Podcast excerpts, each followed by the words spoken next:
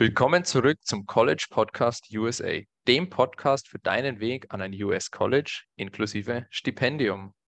Mano, auch willkommen zurück. Grüße nach Houston, Texas. Howdy aus Texas, Alex.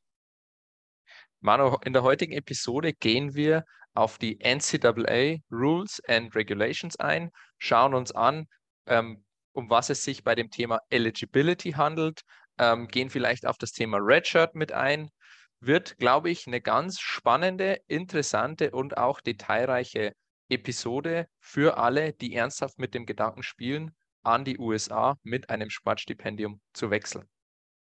Manu, wir starten gleich. Was ist die NCAA? Die NCAA ist der Verband in den USA, der den College-Sport organisiert. Ja? Uh, the National Collegiate Athletes Association, ja, NCAA. Und uh, die betreibt im Endeffekt, ähnlich kannst du es dir vorstellen wie ein, ein, Sportverband in Deutschland, in Österreich, in Europa im Allgemeinen, die betreibt den Sport, organisiert den Sport an den Unis. Perfekt erklärt, Manu. Eins mit Stern.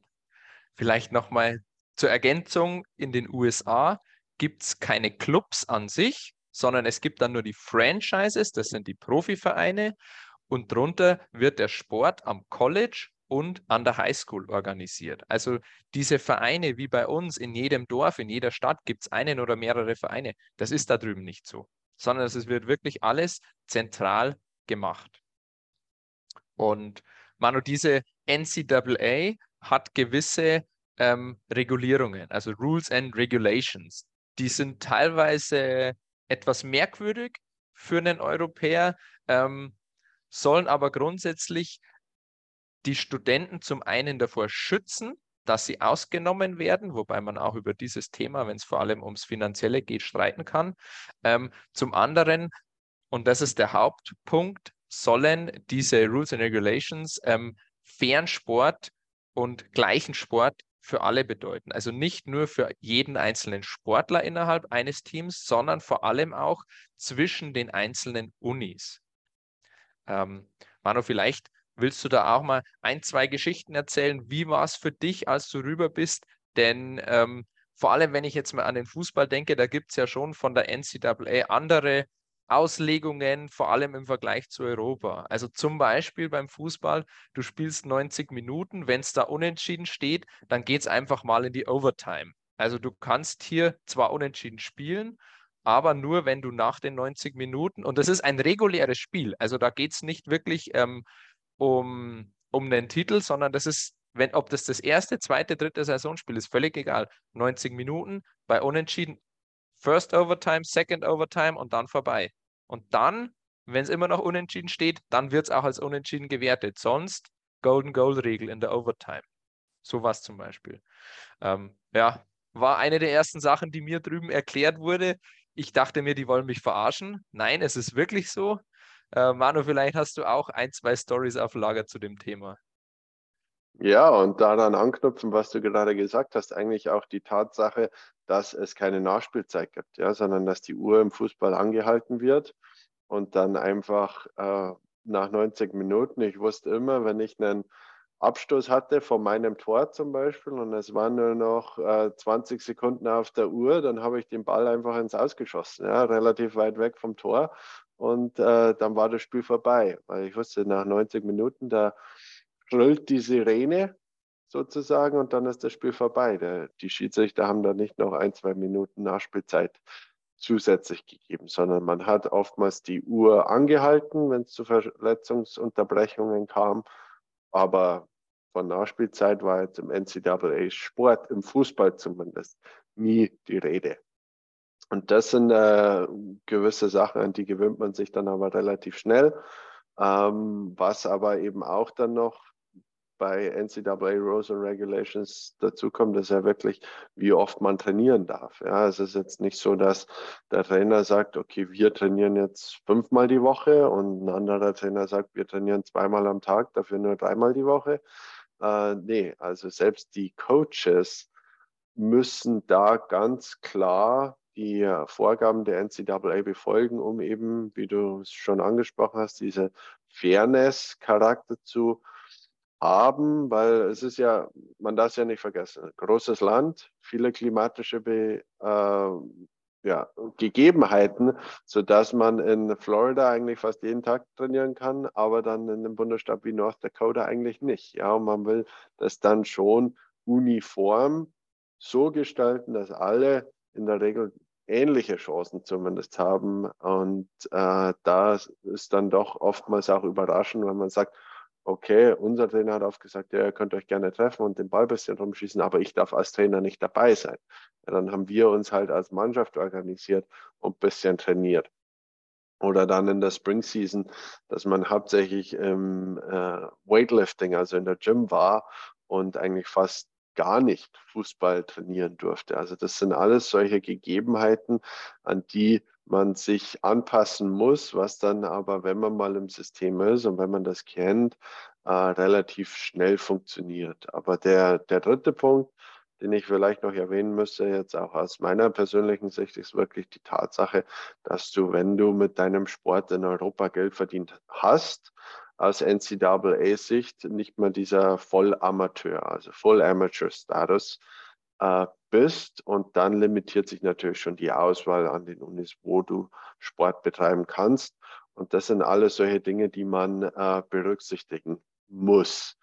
Äh, bei dir, Alex, vielleicht wirst du auch auf die, die verschiedenen Tatsachen eingehen, dass man auch eine gewisse Zeit hat, an der man Sport in der man Sport betreiben muss oder sein Studium abschließen darf und dass du jetzt nicht da zehn Jahre lang für die Uni Fußball spielen darfst, zum Beispiel. Genau, Manu, du hast jetzt das Thema Eligibility schon irgendwie angesprochen. Also die NCAA vergibt die Eligibility. Und da brauchst du zum einen diesen Full Amateur Status, wie du gesagt hast. Du hast auch schon gesagt, ähm, wenn du Geld verdient hast in Europa, dann wird es schwierig, dass du den bekommst. Ja, aber wenn du, ich sage mal, wenn das alles schwarz gelaufen ist unter der Hand, hast du kein Problem. Ähm, wenn du jetzt aber einen Vertrag hattest, einen Profivertrag, dann wird es schwierig. Ein Amateurvertrag, das sehen wir immer wieder, ist eigentlich kein Problem, außer du hast so viel verdient, dass die NCAA sagt, du warst aber kein Amateur mehr. Ähm, aber grundsätzlich kann man das ähm, im Prozess der Eligibility so verkaufen, was ja eigentlich nicht verkaufen ist, sondern die Wahrheit, dass du für deinen Aufwand eine gewisse Entschädigung bekommen hast. Und das sind meistens eben Fahrtkosten und so weiter. Also auch hier Vorsicht, wenn wir sagen, wenn du Geld verdient hast, kommst du nicht drüber. Nein, sondern wenn du kein Amateur mehr warst, kommst du nicht drüber. Beziehungsweise, hast du auch schon gesagt, Manu, dann kriegst du halt für die NCAA keine Eligibility, sondern dann musst du an einen anderen an ein anderes College gehen, an einen anderen College-Sportverband. Dann gibt es noch die NAIA. Das ist eben das Auffangbecken für solche Leute, die auch in die USA wollen, auch unter professionellen Bedingungen Sport treiben wollen, aber eben diesen ähm, Profi-Status hatten und an der NCAA keinen Sport treiben dürfen. Die gehen dann in die NAIA, werden auch da mit ähm, Vollstipendium überhäuft, kriegen eine super Ausbildung. Also das passt auch alles. Ähm, aber da ist, ist halt nicht der, der Bums dahinter, wie bei der NCAA.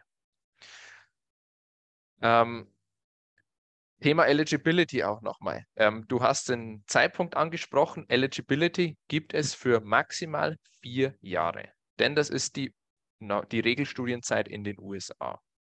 Das heißt, wenn du jetzt rübergehst ganz normal nach der Highschool bzw. nach dem Abitur und sagst, ich möchte drüben mein Studium beginnen und beenden, bekommst du in der Regel vier Jahre Eligibility.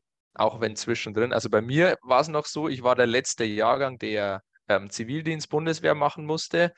Das wird auch noch angerechnet, also beziehungsweise wird nicht abgezogen, sondern ähm, da sagt die NCAA, passt alles, du kriegst vier Jahre Eligibility. Und innerhalb dieser vier Jahre, und zwar nur innerhalb dieser vier Jahre, darfst du dann am College Sport treiben und für dieses Sporttreiben eben dein Stipendium erhalten.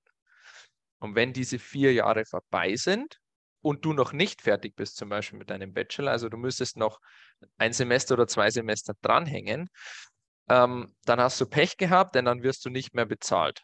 Da gibt es zwar dann andere Möglichkeiten, wie das geregelt werden kann, aber übers Sportstipendium gibt es erstmal nichts und vor allem bist du dann auch nicht mehr Teil des Teams. Also da hast du keine Möglichkeiten mehr an sportlichen Wettkämpfen teilzunehmen. Außer Manu, du warst verletzt. Und jetzt spiele ich dir nochmal den Ball zu. Thema Redshirt. Kennst du jemanden? Hast du jemanden gesehen, der das gemacht hat? Ähm, und erklär uns auch mal, um was geht es beim Thema Redshirt?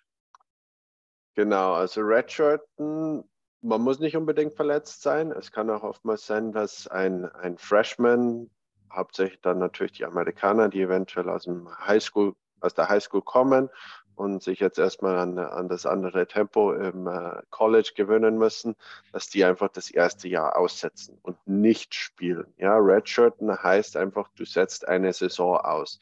Das kann verletzungstechnische Gründe haben, kann aber einfach auch strategische Gründe haben, dass man sagt, okay, äh, ich schaue mir das Ganze jetzt erstmal an und spiele noch nicht im ersten Jahr, sodass man dann sagt, okay, nach dem einen Jahr habe ich immer noch vier Jahre Eligibility, sodass ich immer noch vier Jahre spielen kann. Ja, natürlich äh, verlangsamt das dann auch den Prozess mit dem Studium, das Studium in vier Jahren abzuschließen, aber man ist dann im letzten Jahr einfach ein älterer Senior, sage ich mal. Und das sieht man öfters mal wieder, ja, wie, wie, du schon gesagt hast, bei Verletzungen, aber eben auch aus strategischer Sicht, dass man sagt, nee, ich will mir die Zeit nehmen oder dann eventuell auch sagen kann, okay, ich, ich schließe mein Studium dennoch ab, innerhalb von vier Jahren mein Bachelor, aber habe dann noch ein Jahr Eligibility, sodass ich noch meinen Master dranhängen kann. Das geht natürlich auch. Aber das Redshirten, was auch ja, oftmals im Baseball sehr verbreitet ist oder, oder im American Football, das ein zusätzliches Jahr gibt. Man ist Teil der Mannschaft, ja, man trainiert ganz normal, aber man spielt nicht offiziell. Und dann darf man ein Jahr im Endeffekt Pause machen und dann dennoch vier Jahre oder die, die komplette Regelstudienzeit nochmal spielen. Ja, gab es bei mir auch in der Mannschaft den einen oder anderen. Ich muss dazu sagen, wie gesagt, hauptsächlich Amerikaner. Wir hatten einen Europäer, der hat sich verletzt. Der hat dann ein Jahr ausgesetzt oder eine Saison lang ausgesetzt und hat dann noch ein, ein Redshirt zusätzliches Jahr bekommen. Aber in der Regel sind es wirklich Amerikaner, die aus der Highschool kommen, oftmals dann auch körperlich noch nicht so auf dem Niveau sind, um am College mitzuhalten, die das erste Jahr einfach aussetzen und dann äh, die, die College-Sportkarriere starten. Genau, vielleicht nochmal ganz klar, das wirkt sich nur auf den Sport aus. Das bedeutet, du bist drüben und nimmst nicht an Wettkämpfen teil. Also im Fußball dürftest du zum Beispiel trotzdem trainieren, aber halt nicht spielen. Du bekommst trotzdem dein Stipendium, also musst hier kein Geld zahlen, wenn du dich verletzt oder wenn du redshirtest. Und du musst auch in der Uni keine Kurse wiederholen. Du machst deine Uni ganz normal, hast deine Kurse, bestehst die. Ähm, und Manu, du hast jetzt schon gesagt, mit dem einen Jahr Redshirt bekommst du theoretisch die Möglichkeit, nach deinem Bachelor, wenn du den in der Regelstudienzeit durchziehst, nochmal ein Jahr dran zu hängen, inklusive Stipendium. Also da könntest du dann noch einen Einjahresmaster machen oder zumindest einen Teil des Masters über ein Sportstipendium des Weiteren erhalten. Also auch hier nochmal, das Redshirten bezieht sich nur auf das Sportliche, nicht auf das Akademische. Zum Thema ähm, Rules and Regulations vielleicht noch ein Wort von mir, weil ich ja als Transfer rüber bin. Also ich hatte in Deutschland schon studiert und bin dann quasi als Transfer Student in die USA gegangen habe aber trotzdem volle vier Jahre Eligibility bekommen, weil die NCAA hergegangen ist und zu mir gesagt hat, okay, du hattest deine Highschool abgeschlossen, passt. Dann hast du ein Jahr Zivildienst Bundeswehr gemacht, passt. Und dann hast du ohne Gap, Vorsicht, wenn hier ein Gap-Jahr ist, dann wird das von der NCAA, von der Eligibility abgezogen. Also die NCAA zieht dieses eine Jahr von der Eligibility ab, bekommt man nur noch drei Jahre. Ähm, ich hatte kein Gap, sondern habe dann direkt im Anschluss studiert. Vier Semester. Und da hat die NCAA dann erstmal gesagt, hoppala, Vorsicht, du studierst ja schon, du bist ja jetzt wahrscheinlich schon Teil einer Unimannschaft in Europa und hast da vier Semester Sport getrieben. dann haben die meine Uni angeschrieben, die TU München, und haben die gefragt, ja, spielt der an der Unimannschaft? Denn ich hatte ja angegeben, ähm, beim Clearinghouse, damals hieß es noch NCAA Clearinghouse, heute heißt es Eligibility Center, da hatte ich angegeben, dass ich eben keinerlei Sport gemacht hatte. Das heißt, ich hätte quasi zwei Jahre Redshirt gemacht. Und das hatten die so erstmal nicht verstanden und wollten sich da rückversichern, dass das wirklich auch der Fall ist, haben meine Uni angeschrieben. Ähm, und das war ganz lustig. Da musste ich dann wirklich zu meiner Uni hingehen, musste mit denen zusammen dieses Dokument ausfüllen und die haben dann gesagt, ja, pff, wir haben ja keine Unimannschaft, du spielst nicht bei uns an der Uni, an der Mannschaft, also wir füllen jetzt da mal aus, dass du nicht gespielt hast. Und ich habe ich gesagt, ja, genauso müsst ihr das ausfüllen. Wenn ihr das anders ausfüllt, wird es für mich problematisch. Beziehungsweise ich hätte halt zwei Jahre verloren, wäre so auch nicht dramatisch gewesen, aber ich wollte mir natürlich die Möglichkeit offen lassen, dann noch einen Master dran zu hängen und trotzdem Sportstipendium haben zu können. Ähm, genau, also als Transfer hier einfach aufpassen. Vielleicht auch, wenn du ein Transfer bist und in diesem Prozess gerade bist, also dass du dich bei der NCAA im äh, Eligibility Center bewirbst, geh mal proaktiv auf deine Uni zu und gib Bescheid, hey, da könnte was kommen. Und wenn das kommt, ruf mich bitte nochmal an, sag mir Bescheid, dann können wir das zusammen ausfüllen. Denn wenn deine Uni jetzt da ausfüllt, ja, nee, der hat ja zwei Jahre bei uns in der, in der Uni Gaudi-Mannschaft gespielt. Dann sagt die NCAA, ist uns völlig egal, das ist eine Unimannschaft, das zählt zu deiner Eligibility. Dann verschenkst du einfach mal zwei Jahre. Und diese zwei Jahre, oder wäre schade für mich, wenn die verschenkt wären. Genau, kleiner Ausflug zum Thema Transfer, als Transfer in die USA gehen. Mano, gibt es sonst noch irgendwelche Regelungen, die man jetzt mal beim ersten groben Überblick Thema NCAA Rules and Regulations sagen müsste? Genau, du hast es schon angeschnitten gehabt. Äh, bei mir war es ja ähnlich.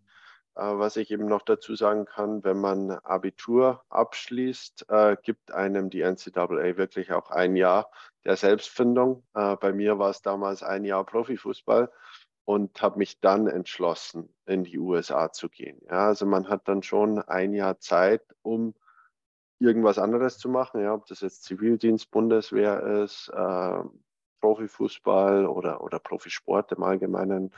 Ähm, ohne ein Studium zu beginnen, habe ich dann auch dennoch die vier Jahre Eligibility bekommen. Und bei mir war es dann wirklich so, dadurch, dass ich das Studium in drei Jahren, das Bachelorstudium in drei Jahren abgeschlossen habe, ähm, hätte ich noch ein, ein Jahr zusätzlich Eligibility gehabt, um dann äh, einen Master zu beginnen. Aber ich sage mal so, die, die grobe Regel ist eigentlich die, dass man vier Jahre Eligibility bekommt, und die innerhalb von fünf Jahren nutzen sollte. Ja, ob das jetzt ein Redshirt-Jahr ist, ob das ein, ja, praktisch ein, ein sportliches Jahr nach dem Abitur ist, egal was man da machen will, oder Zivildienst oder, oder allgemein Community Service. Man muss es nur darlegen. Aber ich sage mal so, die, die grobe Regel ist dann wirklich so, innerhalb eines Jahres vom abgeschlossenen Abitur sollte man dann schon mit dem Studium auch in den USA beginnen, um die, die vollen vier Jahre Eligibility zu haben und die dann auch nutzen zu können, so wie es passt. Ja, Redshirting kommt dann nochmal dazu. Wie du auch gesagt hast, Transferring, ob es vielleicht nochmal an eine andere Uni gehen soll in den USA. Das sind alles Dinge, denen man sich bewusst sein sollte und die auch ganz klar reguliert sind, beziehungsweise auch reglementiert von der NCAA. Genau, jetzt hast du angesprochen, dieses Transfern innerhalb der USA, das ist ja auch gar nicht so einfach. Wir hatten es schon mal kurz angedeutet.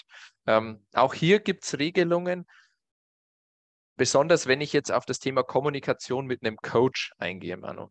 Wenn du dich für die USA erstmal bewirbst, also du bist in Europa, ähm, du kannst die Coaches so oft anrufen, wie du möchtest. Der Coach darf dich einmal in der Woche anrufen, öfter nicht. Also hier wirklich, außer es ist dann nochmal was, was Dringendes, aber grundsätzlich ähm, ist der Kontakt zu dir als Athlet begrenzt. Und auch da, ja, manche Coaches halten sich nicht so dran, aber da würde ich meine Hand nicht ins Feuer legen. Also auch das ist von der NCAA alles vorgegeben, eben um diesen Fairness-Gedanken zu leben. Also dass zum Beispiel auch andere Coaches genügend Zeit haben, dich zu kontaktieren oder mit dir dann verschiedene Sachen zu besprechen. Ähm, und sobald du in einem Team bist und dich diesem Team verschrieben hast, darf dich erstmal kein anderer Coach in den USA ansprechen. Überhaupt keine Chance. Außer du sagst aktiv, hey, ich möchte wechseln, dann musst du dir aber erstmal einen Letter of Release holen, dann musst du dem, dem Coach schicken, den du ansprechen möchtest, denn der Coach wird das ähm, nicht machen, wird dich auf keinen Fall anschreiben, denn da kriegt er eine ganz, ganz heftige Strafe. Und ab dann, wenn du diesen Letter vorlegen kannst, dann kann der Coach mit dir Kontakt aufnehmen. Ähm, und man hat es jetzt auch letztes Jahr, Manu, sogar im äh, American Football gesehen, bei den Profis. Ähm, ich glaube, es heißt Tampering, der Begriff. Da wurden die Miami Dolphins ziemlich abgestraft, weil sie Kontakt mit Tom Brady aufgenommen hatten. Ja, also ich, ich glaube, im Allgemeinen muss man sich bewusst sein, dass es zum einen Regeln für die Athleten gibt, beziehungsweise für die Studenten und zum anderen dann auch für die äh, Coaches und die Unis, ja, dass man immer zweierlei im Auge behält. Und wie du schon gesagt hast, das, das endet dann nicht im äh, College-Sport, sondern geht dann bis in die NFL, bis in die anderen Profiligen, dass man sagt, okay, man hat hier einiges reglementiert, sodass es eine gewisse Uniformität und ja, das Wichtigste wirklich dieser Fairness-Gedanke oder die Chancengleichheit, äh, würde ich schon fast sagen, äh, die im Auge zu bewahren, damit, äh, ja, man sieht ja auch am Draft-System in den USA. Ja, der, die schlechteste Mannschaft in der Saison in den äh, Profiligen darf dann als erstes einen äh, Athleten draften aus, aus dem College heraus. Ja, also man will eine gewisse Ausgeglichenheit beziehungsweise auch einen gewissen Wechsel der sehr, sehr guten Mannschaften fördern. Und äh, das zieht sich von der Highschool übers College bis in den Profisport hindurch. Absolut. Gut, Manu, ich würde sagen, das war erstmal ein guter erster Überblick über das Thema NCAA, Rules, Regulations, Eligibility, Redshirting. Wenn du hier irgendwelche Fragen hast zu diesen Themen, dann scheu bitte nicht davor, uns einfach zu fragen, denn das Thema ist wichtig und hier kannst du ganz viel verbocken, wenn du zum Beispiel falsche Angaben machst oder meinst, richtige Angaben zu machen, aber die NCAA legt die anders aus. Also, also wir bekommen hier wirklich viele Fragen von unseren äh, Mitgliedern und wir sind auch wirklich froh über jede Frage und immer sehr, sehr hilfsbereit. Auch wenn du jetzt kein Mitglied bist, scheu nicht davor, uns einfach mal schnell eine E-Mail zu schreiben oder ähm, beim Podcast zu kommentieren oder bei YouTube zu kommentieren. Wir helfen hier wirklich gerne bei diesem schwierigen Thema, bei diesem komplexen Thema aus. Manu, abschließende Worte von dir. Und man darf ja auch nicht vergessen, das ist eine Thematik, die sich von Jahr zu Jahr wieder ändert. Von Saison zu Saison gibt es wieder neue Regeln, neue Reglementierungen. Äh, das äh, ist immer wieder ein spannendes Thema, dass sich immer wieder was tut. Und von daher ist es auch wichtig, da up to date zu bleiben. Aber ansonsten, ja, kontaktiert uns. Wir freuen uns über jedes Feedback. Findet uns natürlich auf www.collegesportsrecruiting.com und äh, dann sehen wir uns im nächsten Video wieder.